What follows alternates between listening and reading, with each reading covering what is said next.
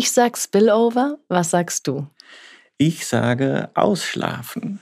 Das ist mir heute Morgen, als der Wecker um 10 vor 7 ging. Äh, ich habe einen schulpflichtigen Sohn. Mhm. Und das wäre, ist mir dann eingefallen, mein Traum-Spillover-Effekt aus der Kreativwirtschaft in die Schule, dass man ein bisschen später anfängt. Ja, das habe ich bisher noch nicht gehört. Das ist fantastisch. Das wäre eine, das würde eine vollkommen neue Folge wahrscheinlich füllen. Vielleicht kommen wir darauf auch nochmal zurück. ich bin trotzdem froh, dass du heute nicht ausgeschlafen hast und hier ja. bist. bist du fit? Ich bin fit, ja. Sehr ja, schön. Ich habe mich dran gewöhnt.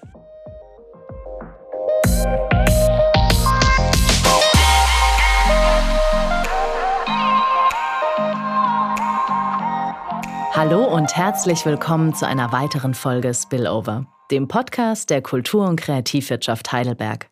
Mein Name ist Susanne Weckauf und ich freue mich heute, Max Bachmeier begrüßen zu dürfen. Max übersetzt quasi Sprache in Bilder. Als Illustrator und Graphic Recorder bringt er das, was um ihn herum passiert, zu Papier.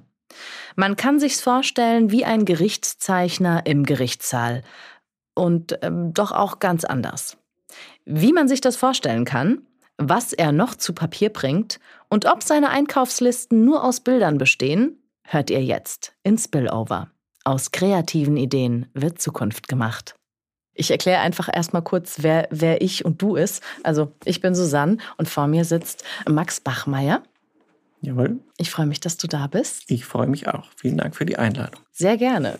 Bevor ich sage, was du machst, du hast ja auch diverse Berufsbezeichnungen. Wie bezeichnest du dich eigentlich selbst? Ähm, das ist eigentlich relativ einfach. Ich bin Illustrator.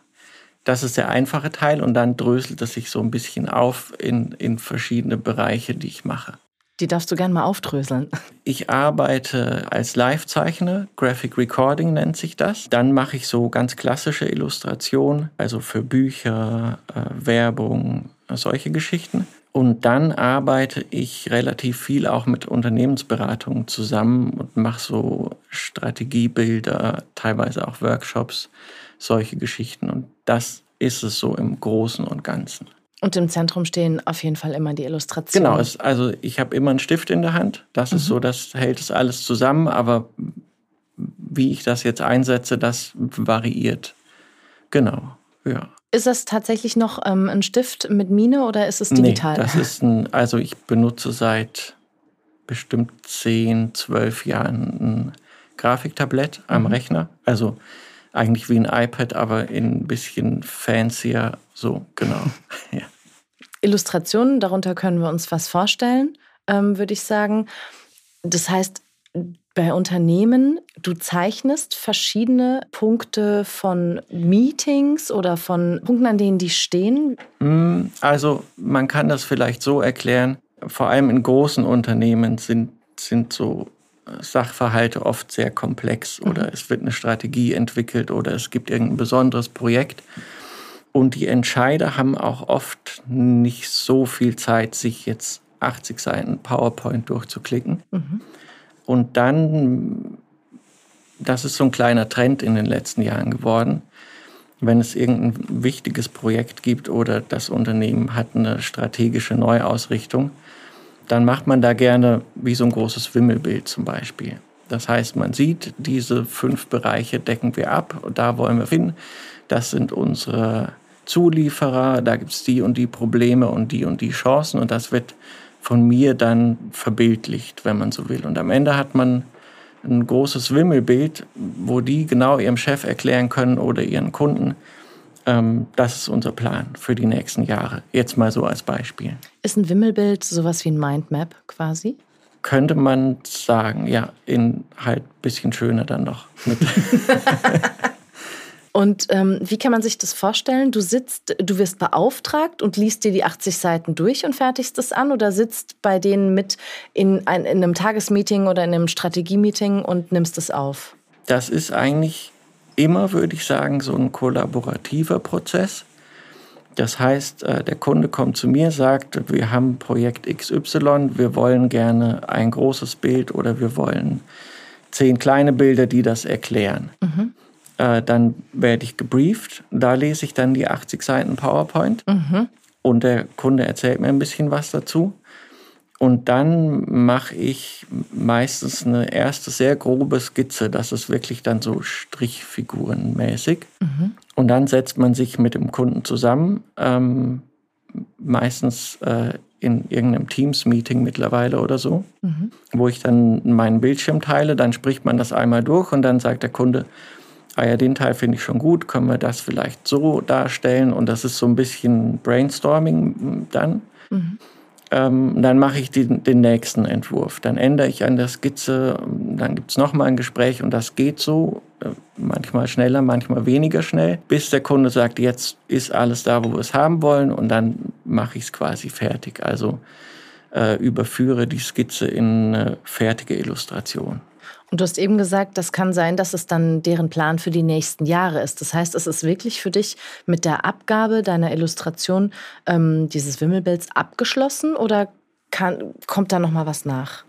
Ähm, teils, teils. Also es ist teilweise wirklich so, dass sie sagen, das hat sich jetzt geändert, können wir das im Bild auch noch mal anpassen. Mhm. Manchmal ist es aber damit auch gegessen.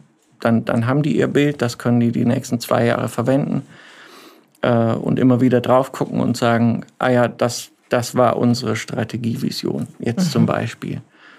Genau, ja. Das ist für die interne Verwendung, das, das wird nicht extern. Äh, eigentlich immer intern, mhm. genau. Da muss man, schätze ich mal, muss in Anführungsstrichen, äh, ist es gut, wenn man eine ähnliche Sprache spricht, weil bis sich da was findet, das kann doch auch unter Umständen schwierig sein, oder? Ich habe mich schon über die Jahre so ein bisschen in das Beratersprech reingefunden mhm. und komme mittlerweile, ich habe so gefährliches Halbwissen, was Beratung angeht und komme mittlerweile da eigentlich sehr gut zurecht. Und es ist auch so, die Leute haben ja oft, befassen sich mit relativ trockenen Themen. Mhm. Das heißt, die haben in den meisten Fällen total Spaß an so einem Kreativprozess. Mhm. Also dieses, man arbeitet zusammen an der Skizze und dann, also ich mache das dann, wenn man so ein Online-Meeting hat, teile ich ganz oft meinen Bildschirm. Das heißt, sie können auch sehen, was ich zeichne mhm. und hin und her schiebe und können sagen, oh, der Laster kann der ein bisschen weiter nach rechts und ein bisschen größer oder so. Mhm. Ähm, und das macht den meisten total Spaß. Also es, ich habe jetzt schon öfter gehört, dass jemand sagt, ah, das ist immer mein Highlight in der Woche, so ein Termin, weil es halt was ganz mhm. anderes ist. Genau. Und man meistens nach so einer Stunde Gespräch auch wirklich ein Ergebnis hat. Ähm, also du kannst sehen, wir haben an dem Bild gearbeitet, davor sah es so aus, jetzt sieht es so aus. Und es ist ja. sehr greifbar, genau. Die ganzen Gedankenauswürfe, die sortierst du ja dann einfach. Ja, ja, ja. genau. Ja. Und äh, wie funktioniert das, wenn wir uns jetzt vorstellen, wir schauen mal in deinen Kopf. Du hast 80 Seiten PowerPoint, du hast 80 Seiten Worte, Diagramme, Fachterminologie und wandelst das jetzt, ich sage es sehr platt, zum Beispiel in Laster um. Mhm. Wie passiert dieser Transformationsprozess? Was geht in deinem Kopf ab? Hm, das ist eine gute Frage. ähm, man hat also über die Jahre entwickelt sich so ein bisschen Handwerkszeug, dass mhm. man sagt, es gibt äh, zum Beispiel Bildmetaphern, die gut funktionieren. Also zum Beispiel die Bildmetapher von einer Reise. Mhm. Man zeigt auf irgendeine Art eine, eine, Straße mit Hindernissen, mit vielleicht Chancen am Wegesrand und mit einem Ziel.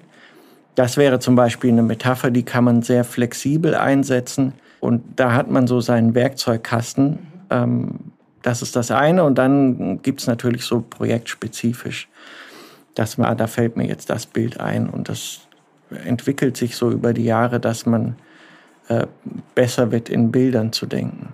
Genau. Also du denkst hauptsächlich in Bildern? Ja, ja, ja. Beruflich und privat? Habe ich noch nicht so drüber nachgedacht, aber wahrscheinlich schon. Mhm. Das ist, ja, ja. Arbeitest du hauptsächlich dann für den deutschsprachigen Raum? Weil Symbole sind ja jetzt auch nicht ähm, überall gleich konnotiert. Ja, also hauptsächlich ja. Ich hatte jetzt äh, eine ganze Weile immer wieder auch Projekte mit einer Beraterfirma aus den USA, aber hauptsächlich deutschsprachiger Raum, genau. Unterscheidet sich das, wenn du sagst, ähm, du hast jetzt mit den USA gearbeitet? Eigentlich war da kein so großer Unterschied, mhm. würde ich sagen. Okay. Auf der anderen Seite haben wir dein Graphic Recording. Mhm. Was kann man sich darunter vorstellen für alle, die das noch nicht gehört haben? Also es ist äh, im Grunde eine visuelle Dokumentation einer Veranstaltung. Mhm. Das heißt, ich war jetzt, äh, ich bin nächste Woche wieder in Mannheim auf einem Workshop, war letzte Woche auf einem Workshop, da ging es um Diversity. Mhm. So ein Workshop hat dann verschiedene Elemente, also Gruppenarbeit, dann gibt es einen Vortrag und so weiter. Und ich nehme den, also wenn ich das vor Ort mache, meistens auf einer großen Papierbahn, das sind dann so vier mal ein Meter oder so. Das klebt man sich irgendwo an die Wand oder hängt es an eine Pinnwand. Und das ist quasi die, der Arbeitsuntergrund. Und dann nehme ich den Inhalt auf und ähm, strukturiere den ein bisschen grafisch auf, dem, auf dieser Papierbahn und denke mir Bilder dazu aus. Das heißt, man kann, man sieht dann, ah ja, um die Punkte, um die zehn Punkte ging's. Du kannst sie klar voneinander abgrenzen, du siehst, und du hast immer ein kleines Bildchen dazu. Und das sieht erstens schön aus und ähm, man kann sie, also so, so eine Wort-Bild-Verknüpfung bleibt ja immer besser hängen im Kopf mhm. als nur ein Wort. Äh, genau. Und das, dann hat man am Ende so eine Zusammenfassung von dem Workshop. Wie funktioniert das? Weil du weißt am Anfang eines Workshops, ähm, gut, höchstens du bekommst natürlich gewisse Inhalte vorher, aber weißt du noch nicht, was noch dazukommt und wo sich gewisse Punkte ergänzen. Das heißt, wenn du diese viermal auf einen Meter hast, ähm, weil ich wüsste zum Beispiel jetzt gar nicht, wo setze ich denn an, wo mache ich den Anfangsstrich, wer kommt da noch was dazu? Das ist ja ein bisschen so, wie man äh, früher in der Uni oder in der Schule mitgeschrieben hat. Und dann sagt der Professor, ah, übrigens zu Punkt 1 war das ja. noch wichtig. Man denkt, ja toll, da habe ich jetzt keinen Platz mehr. Ja, das ist tatsächlich ein Problem. ja, vor allen Dingen, wenn du nicht digital arbeitest, sondern wirklich. Genau, aber es gibt so ein paar Hilfsmittel. Ähm, also zum Beispiel kann man, wenn man die Zeit hat, auch ein bisschen mit Vorzeichnung arbeiten. Mhm. Das heißt, ich habe so einen ganz dünnen Bunt- oder Bleistift und zeichne mir so ganz fein, das sieht man hinterher nicht mehr, mhm. auf dem Papier eine Einteilung ein oder so, dieses Element setze ich jetzt hier hin. Und was ich auch relativ hilfreich finde, ist mit Post-its zu arbeiten. Das mhm. heißt, ich notiere mir den Gedanken, papp den irgendwo hin und wenn ich dann so einen Schwung von diesen Post-its habe, dann überlege ich mir, was kommt wohin und wie teile ich es auf. Mhm. Also das funktioniert eigentlich ganz gut. Was auch immer äh, sehr gut klappt, ist, wenn man sich einfach ein bisschen mehr Papier mitnimmt mhm.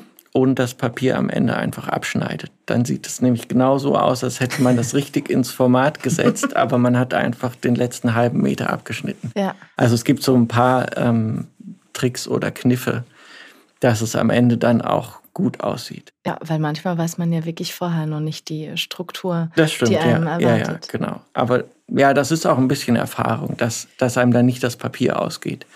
Wo ist das überall einsetzbar mit dem Graphic Design? Ich weiß jetzt zum Beispiel als Gerichtszeichner, das ist ja auch Graphic Recording, Graphic Design. Mhm. Und äh, das heißt, dem sind ja auch gar keine Grenzen gesetzt. Das ist ja also das, das eine ist, dass es so ein bisschen Eventcharakter hat oder so eine Veranstaltung äh, dann aufwertet, einfach weil die Leute was zu gucken haben. Man mhm. kann sich in den Pausen da vorstellen, äh, es passiert irgendwie was. Mhm. Also das ist so, so das eine. Und das andere ist wirklich Dokumentation. Die Leute gucken sich das lieber an als jetzt eine schriftliche Zusammenfassung. Mhm. Äh, man kann es danach in seinen Promomaterialien verwenden, die man hat, kann es sich auf die Webseite packen und man kann das natürlich auch für so Brainstorming-Prozesse verwenden. In welchen Bereichen hast du schon gearbeitet? Das eine ist äh, wirklich so in, in der Unternehmensberatung, mhm. also jetzt so Strategieworkshops, solche Geschichten. Das andere ist so ein bisschen bunt gemischt. Also ich war dieses Jahr in Sinsheim zum Beispiel ein Fachtag zum Thema Kinderschutz mhm. von der Stadt Sinsheim. Dann war ich äh, am Tegernsee auf dem Ludwig-Erhard-Gipfel, mhm. äh, so ein Wirtschaftsforum. Da ähm, gab es wie so ein Marketplace und die Firma, die mich beauftragt hat, hat gesagt, sie wollen gerne mit den Leuten ins Gespräch kommen und sie nutzen das Graphic Recording dafür. Mhm. Das heißt, sie stellen eine Frage, wie sieht die Zukunft der Arbeit in ihrer Branche aus? Mhm. Ähm, und das zeichne ich dann aufs Papier. Also die Leute sprechen mit mir und dann kommt das aufs Papier. Und das war so äh, ihr Weg, um mit möglichst vielen Leuten ins Gespräch zu kommen. Das heißt, du erfüllst ja wahnsinnig viele Rollen. Es hat den Eventcharakter, du strukturierst, mhm. du fasst zusammen, du machst es bildlich, also besser lesbar und du fungierst quasi als, als Sprachrohr zwischen, ähm, zwischen zwei Seiten. Mhm, genau. Ist das immer so? wenn du das auf diese Art machst? Teils, teils. Also, dass man wirklich jetzt alle Rollen so einnimmt, ist nicht jedes Mal so. Manchmal bin ich wirklich auch nur still im Hintergrund mhm. und, und zeichne mit. Und manchmal ist die Rolle ein bisschen aktiver. Das variiert so ein bisschen. Mir kam gerade der Gedanke, wie machst du das denn zu Hause mit Einkaufslisten? Schreibst du die oder sehen die dann auch irgendwie bunt aus und die sehen nur im Urlaub bunt aus, wenn ich die Zeit habe. Das mache ich tatsächlich ganz gerne, dann immer ein kleines Bildchen dahinter zu malen. Aber sonst sehen die ganz normal aus. Es ist ja für tatsächlich auch, ähm, wenn du sagst, du hast einen schulpflichtigen Sohn, es ist ja für Kinder auch praktisch, ähm, wenn die noch nicht lesen können, mit Bildern zu arbeiten. Das stimmt, ja. Und es ist äh, sehr greifbar, mhm. was der Papa macht. Das ist mhm. so, das kann man sehen. Hast du das bisher auch ähm, an Schulen mal gemacht, dass man sagt, ich ähm, verbildliche Sprache, weil es vielleicht Menschen gibt, die nicht lesen können, aber die Bilder erkennen können? Nee, das habe ich tatsächlich bis jetzt noch nicht gemacht. Wenn du beauftragt wirst, mhm. ist da dann ganz klar formuliert, ähm, wir möchten, dass sie entweder einfach da diesen Eventcharakter bedienen oder als Sprachrohr fungieren oder ähm, sagen sie, wir möchten sie einfach mal da haben und gucken, was passiert?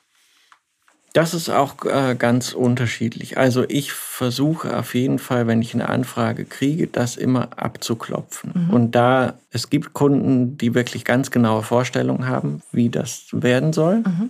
was natürlich immer hilfreich ist. Und es gibt auch Kunden, die nur so eine sehr vage Vorstellung haben und die sagen, ah ja, wir wollten das einfach mal ausprobieren mit dem Graphic Recording. Mhm. Und dann kriege ich so ein sehr knappes Briefing oder manchmal auch gar kein richtiges Briefing. Und wenn die dich suchen, du sagst, du bist hauptsächlich Illustrator, für mich wäre jetzt nicht klar gewesen, ähm, ähm, dass du dies, diese ganzen Dinge bedienst, dass du das alles machst. Mhm. Wie werden die dann auf dich aufmerksam? Also wie? Also äh, bei mir läuft das tatsächlich ich würde sagen, fast ausschließlich über Empfehlungen. Also ich kriege ganz selten mal eine Anfrage über Instagram oder über die Webseite. Mhm. Und ganz oft ist es entweder ein Kollege, hat selbst keine Zeit, empfiehlt mich weiter. Mhm. Oder ein Kunde, mit dem ich gearbeitet habe, ist zu einer anderen Firma gegangen oder hat gesagt, hier, kontaktiere doch den mal, äh, wenn du sowas suchst. Also das mhm. ist bei mir sehr viel über Mundpropaganda. Und so wie du es schon angedeutet hast, dass in Unternehmen ähm, machst du das, beim Graphic Recording machst du das, könntest du sagen, es für jeden Bereich stelle ich quasi dieses Produkt her oder ist es doch immer eher eine Mischform? Das beeinflusst sich immer gegenseitig mhm. irgendwie. Auch so innerhalb meiner Arbeit, dass ich jetzt von einem Projekt äh, Ideen oder Sachen mit in was ganz anderes nehme. Wie läuft dein Alltag so ab, wenn du jetzt, also du bist ja nicht immer, manchmal illustrierst du, manchmal bist du zu Hause, dann arbeitest du aus, von zu Hause aus auf die Ferne, ja. digital. Also ich bin, arbeite schon meistens so aus meinem Kämmerlein. Mhm. Also dass ich wirklich vor Ort bin, ist so einmal im Monat, zweimal im Monat. Ähm, das meiste passiert daheim am Schreibtisch. Mhm. Und ähm, genau, dann wurschtelt man sich so durch. Gibt es auch den Moment, ähm, wo du einfach deine kreative Phase hast und zu Hause sitzt und, und dich inspirieren lässt oder auf der Suche bist nach Inspiration? Ich habe das, also was ich immer ein bisschen versuche, ist, mir meinen Tag nach Energie zu strukturieren. Also ich habe gemerkt, so vormittags von neun bis zwölf kann mhm. ich mir so die kreativen Brocken vornehmen, wo mhm. ich wirklich auch ein bisschen Gehirnschmalz brauche. Das ist ja oft ist es so ein bisschen äh, Rätsel lösen. Man mhm. muss eine äh, visuelle Lösung finden für ein Problem. Und das klappt vormittags eigentlich immer besser. Und so äh, administrativen Kram, Rechnungen, Angebote schreiben, sowas äh, lege ich mir gerne für nach der Mittagspause, wenn eh die Luft so ein bisschen raus ist. Verdauungsadministrative genau, Arbeit. Richtig, ja. genau, und was ich auch festgestellt habe, was ganz gut funktioniert, ist äh, am Abend dann nochmal so Sachen abarbeiten. Das heißt, die Skizze steht. Mhm. Ich muss es quasi in, Anführungsstrichen nur noch fertig malen. Und ähm, das funktioniert eigentlich super, wenn ich irgendeine Fernsehserie habe, die ich so nebenher laufen lassen kann. Mhm. Und dann einfach noch mal zwei, drei Stunden irgendwie an einem Bild arbeiten, wo ich aber kein so Problemlösungsdenken brauche, mhm. sondern das läuft dann einfach so.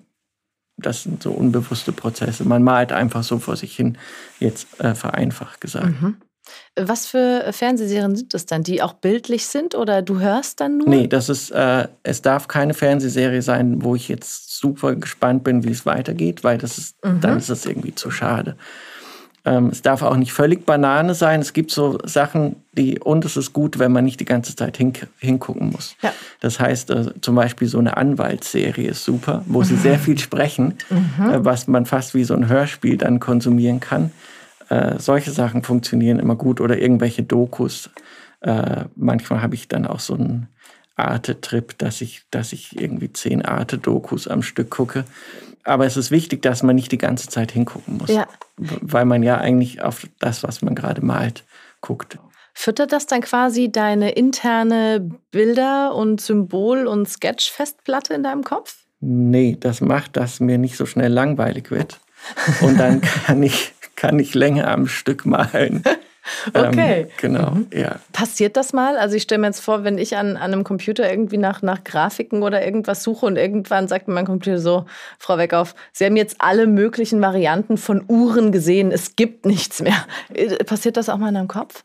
Nee, es passiert eher, dass ich mir nach zwei Stunden denke, puh, jetzt, oder man, dann, dann sinkt die Konzentration so und man fängt, fängt dann an irgendwie alle fünf Minuten Instagram zu gucken oder also man wird so abgelenkt und ich habe festgestellt, wenn ich irgendwas Interessantes nebenher laufen lasse, das, das kann auch ein Podcast sein, dann bleibe ich länger dabei. Mhm. Also es ist so, ein, so eine Methode, um, um noch mal eine Stunde mehr rauszuholen, wenn man jetzt wirklich was fertig kriegen muss. Ich kann das sehr gut nachvollziehen. Eine andere Ebene des Gehirns ist dann einfach beschäftigt genau, und dann ja. kann man ja, ja. bei der ganzen kreativen Arbeit, aber auch der administrativen, ähm, wie ähm, bezeichnest du dich selbst? Mehr als Künstler oder mehr als Dienstleister? Als, also definitiv als Dienstleister, mhm. weil als Künstler denke ich, hat man ja immer so, man erschafft was aus eigenem Antrieb. Man mhm. hat eine Idee und dann setzt man das irgendwie um. Aber der Input kommt zumindest in, äh, auf der beruflichen Seite ja immer von außen bei mir. Mhm. Das heißt, jemand kommt zu mir, sagt, wir brauchen das und das.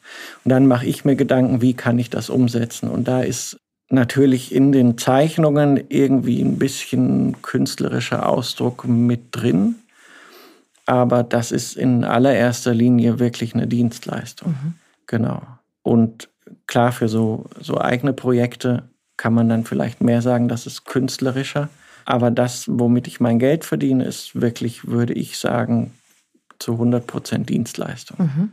Um, wie, wie verdient man in dem Bereich sein Geld? Sind es Tagessätze oder Stundensätze oder Auftragssätze? Das läuft eigentlich immer über einen Kostenvoranschlag. Mhm. Das heißt, ich kriege ein Briefing und dann mache ich mir Gedanken, wie viel Zeit brauche ich dafür. Mhm und schreibt das dann runter und dann kriegt der Kunde das Angebot und sagt, okay, oder äh, können wir es ein bisschen günstiger machen oder so. Aber so läuft das im Grunde genau. Und hast du da für dich im Kopf einen Tages- oder einen Stundensatz oder schaust, okay, äh, es kommt jetzt, es sind hier drei Stunden, also ist ein Stundensatz, aber da sind es acht, also wird das schon ein Tagessatz sein? Nee, nee, ich habe also sowohl einen Stunden- als auch einen Tagessatz, der ist auch fix. Der variiert ein bisschen zwischen den Live-Geschichten und dem, was ich daheim mache. Mhm. Aber genau, das ist fix. Also ich denke mir nicht jedes Mal einen neuen Preis aus. So. Äh, nee, nee, das dachte ich, aber es ist ja auch immer unterschiedlich. Eben, wie du sagst, alles, was du machst, äh, arbeite ich von zu Hause aus, ist es was anderes. Dann hat es sich vielleicht in den letzten Jahren ja auch verändert. Du hast gesagt, seit zwölf Jahren machst du quasi deine, da, ähm, arbeitest du digital mhm. auf deinem ähm, Zeichenbrett, sagt man das? Grafiktablett, ja, Grafik genau. Und ähm, das heißt, du sparst dir vielleicht auch seit einer gewissen Zeit ja auch die Fahrten und alles. Das sind ja Dinge, die in der Preiskalkulation ja auch mit eine Rolle spielen. Genau, aber das kommt alles dann mit ins Angebot. Also mhm. wenn ich natürlich vor Ort sein muss, das wird alles im Angebot abgedeckt. Mhm. Würdest du das für uns mal so grob einsortieren, wo das liegt in, in, in einem Bereich von einem Illustrator? Das ist, also ich kann es nur für mich sagen. Und ich bin bei einem Tagessatz von 800 im Moment netto und die Graphic Recording Geschichten sind ein bisschen mehr dann meistens, mhm. also 1000, 1200, sowas mhm. genau. Es ist aber auch wirklich so, wenn jetzt ein Projekt kommt, wo ich sage, das will ich unbedingt machen, dann gucke ich schon auch, wenn der Kunde sagt, ah, so viel haben wir leider nicht, was können wir machen? Mhm. Also das steuere ich schon so ein bisschen, wenn, wenn das jetzt ein Projekt ist, was mir total am Herzen liegt, dass ich dann dem Kunden auch mal entgegenkomme. Oder wenn es teilweise habe ich äh, Kunden seit mehreren Jahren und da ist man natürlich dann auch mal kulant oder sagt, ach ja, es hat jetzt eine halbe Stunde gedauert, das stelle ich nicht extra in Rechnung. So. Mhm. Ist ja ein bisschen auch ähm, die Frage nach der Konkurrenz. Die bestimmt ja auch äh, die Preise mit.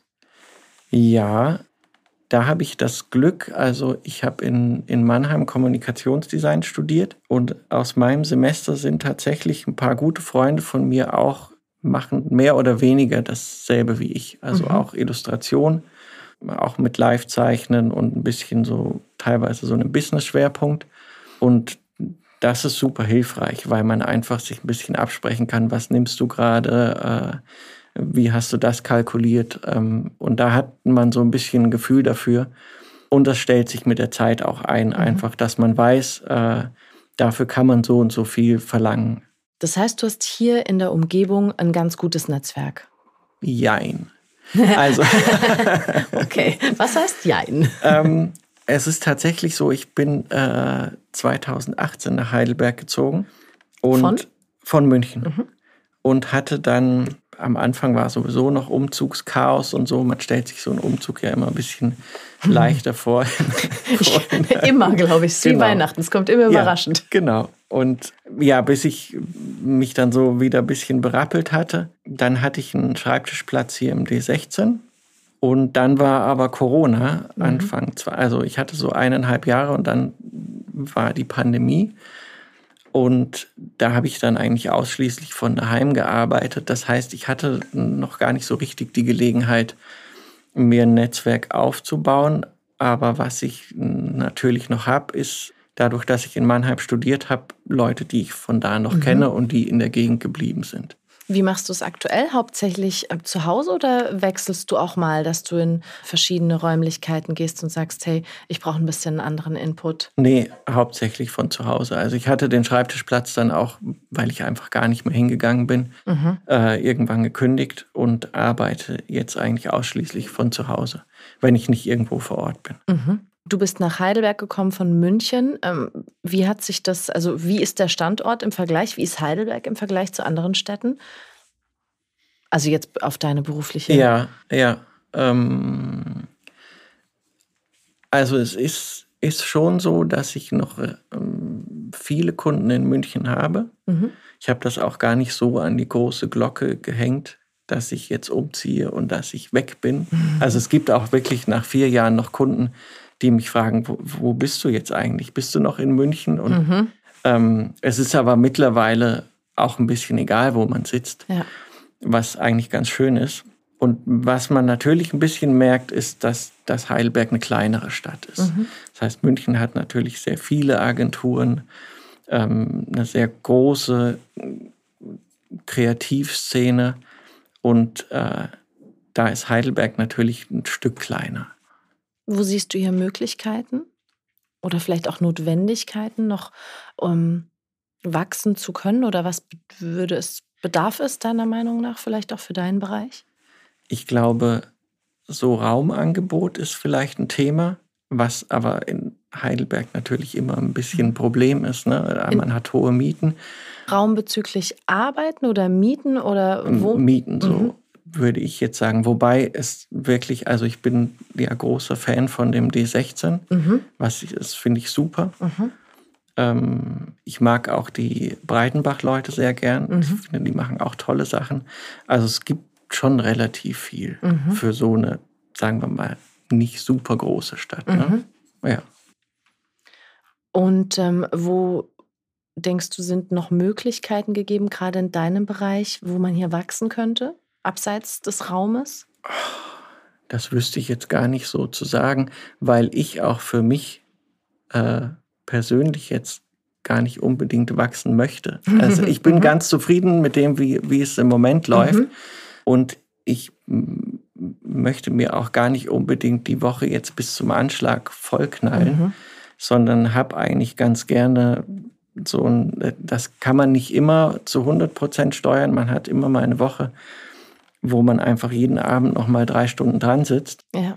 Aber im Großen und Ganzen äh, habe ich gerne auch ein bisschen Freizeit. Mhm. So, ja. Ja, notwendig. Genau.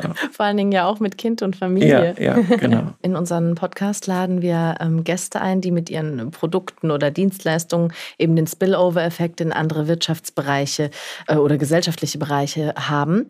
Ähm, jetzt konnten sich unsere Hörenden ja schon einen Eindruck machen. Wo ist es für dich äh, selbst? Wo siehst du deinen Effekt in andere Branchen ähm, und ähm, in andere Gesellschaftsbereiche? Das ist ganz witzig, weil als als du mir die Mail geschrieben hast, äh, willst du nicht in den Podcast kommen? Und dann hatte ich erstmal nachgelesen, Spillover, was bedeutet das so? Mhm. War mein erster Reflex, äh, ich rufe da an und sage, die haben den falschen. das, ich sitze doch hier nur in meinem Kämmerchen und zeichne vor mich hin. Aber es ist tatsächlich so, dadurch, dass ich mit sehr vielen unterschiedlichen Bereichen zu tun habe. Also egal, ob das jetzt eine Unternehmensberatung ist oder äh, ich mit einem Verlag arbeite oder ich auf einem Workshop zum Thema Diversity bin. Also da gibt es, ich weiß nicht, ob, ob man das, das ist ja nie so richtig messbar, aber irgendein Effekt ist sicherlich da. Mhm. Das denke ich schon, ja. Ich finde, also auch als ich angefangen habe, darüber nachzudenken, was du machst und recherchiert habe, es war für mich so wirklich wie so ein Mindmap, nur schöner wahrscheinlich, dass du da im Mittelpunkt stehst und überall so die Arme sich in, in diese unterschiedlichen Bereiche erstrecken und ja auch, ähm, wie vielschichtig das ist. Also man könnte Blatt sagen, eigentlich du zeichnest, das ist so das Hauptding. Aber ja. wie du es machst, wie du es umsetzt und wo du es machst und was du damit für Effekte erreichst oder auch Synergien, das ist ja wirklich sehr, sehr mannigfaltig. Ja, also der, ich glaube, der, der größte Effekt, den ich jetzt so für mich äh, sehen würde, ist, dass Leute aus anderen Bereichen einen Einblick kriegen, wie funktioniert ein Kreativprozess. Mhm. Und da auch in den allermeisten Fällen total Spaß dran haben. Das, das ist, denke ich, auf jeden Fall so. Genau. Hast du so ähm, einen Punkt oder ein Ziel, was du mit deinen Arbeiten erreichen möchtest, der für alle irgendwie so über, auf alle übertragbar ist? Das könnte ich jetzt gar nicht so wirklich auf einen Satz eindampfen. Du darfst doch zwei nehmen. Also was schon mein Anspruch ist, ist Sachen durch meine Illustrationen zu veranschaulichen und leichter verstehbar zu machen. Mhm. Also wenn der Kunde am Ende sagt, ah ja, super, das, jetzt verstehe ich das oder jetzt ist das richtig greifbar geworden, das ist so mein Ziel. Was wünschst du dir für dich selbst noch? Du sagst, du möchtest jetzt gar nicht so groß wachsen, aber gibt es noch irgendwas, wo du sagst, das möchte ich einmal noch gemacht haben? Also was ich nicht einmal, aber gerne nochmal machen würde. Ich hatte, äh, was ich mir irgendwann angewöhnt habe, so als Feierabend-Hobby, äh, ist einfach ähm, irgendeine Platte anzumachen, also Musik, mhm. und dann äh, frei dazu zu zeichnen auf dem Grafiktablett. Mhm. Und ich habe gemerkt, da komme ich ganz gut in so einen Flow rein nach zehn Minuten und es entstehen immer Bilder, also das ist, da ist nichts geplant und am Ende sieht es oft irgendwie ganz cool aus. Und das hatte ich äh, Ende 2019 im, in der Leitstelle im D16 mal mit einer Band live gemacht. Mhm. Cool. Also ich habe gesehen, die kommen dahin, die machen auch so ein bisschen improvisierte Musik, habe die ähm, angeschrieben, äh, wie wäre es denn, ich komme da mit einem Projektor hin, ihr macht Musik und ich zeichne dazu und wir beamen das an die Wand. Und das hat mir total Spaß gemacht und das würde, war natürlich jetzt wegen Corona irgendwie zwei Jahre nicht möglich, aber das würde ich auf jeden Fall gerne nochmal in irgendeiner Form machen. Ja. Mhm. Das ist ja auch ein kreativer Spillover-Effekt zwischen verschiedenen Bereichen. Ja, genau. Ja, sehr cool. Oh, das klingt mega spannend. Sag auf jeden Fall Bescheid, wenn du das machst. sehr schön. Ja.